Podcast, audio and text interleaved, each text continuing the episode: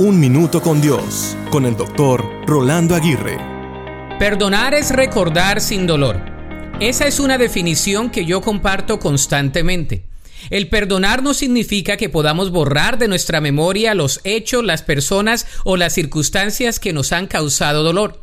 Sin embargo, el perdonar es una acción y es una decisión. La mayor parte del tiempo es un proceso progresivo y no instantáneo. No debemos frustrarnos si no perdonamos rápidamente pero no debemos posponer ni oponernos a perdonar, ya que los más afectados seremos nosotros mismos. Se ha comprobado que la falta de perdón es un factor crucial en el desarrollo de las enfermedades emocionales. Las personas que no perdonan tienden a ser más ansiosas, depresivas e inseguras. Son personas que batallan con confiar y con esperar lo mejor. Algunas suelen ser negativas y hasta posesivas. Aunque no podemos generalizar, sí podemos aseverar que las personas que perdonan son más seguras, confiadas y felices. El perdonar es liberador porque muestra la misma esencia de Dios quien nos perdona.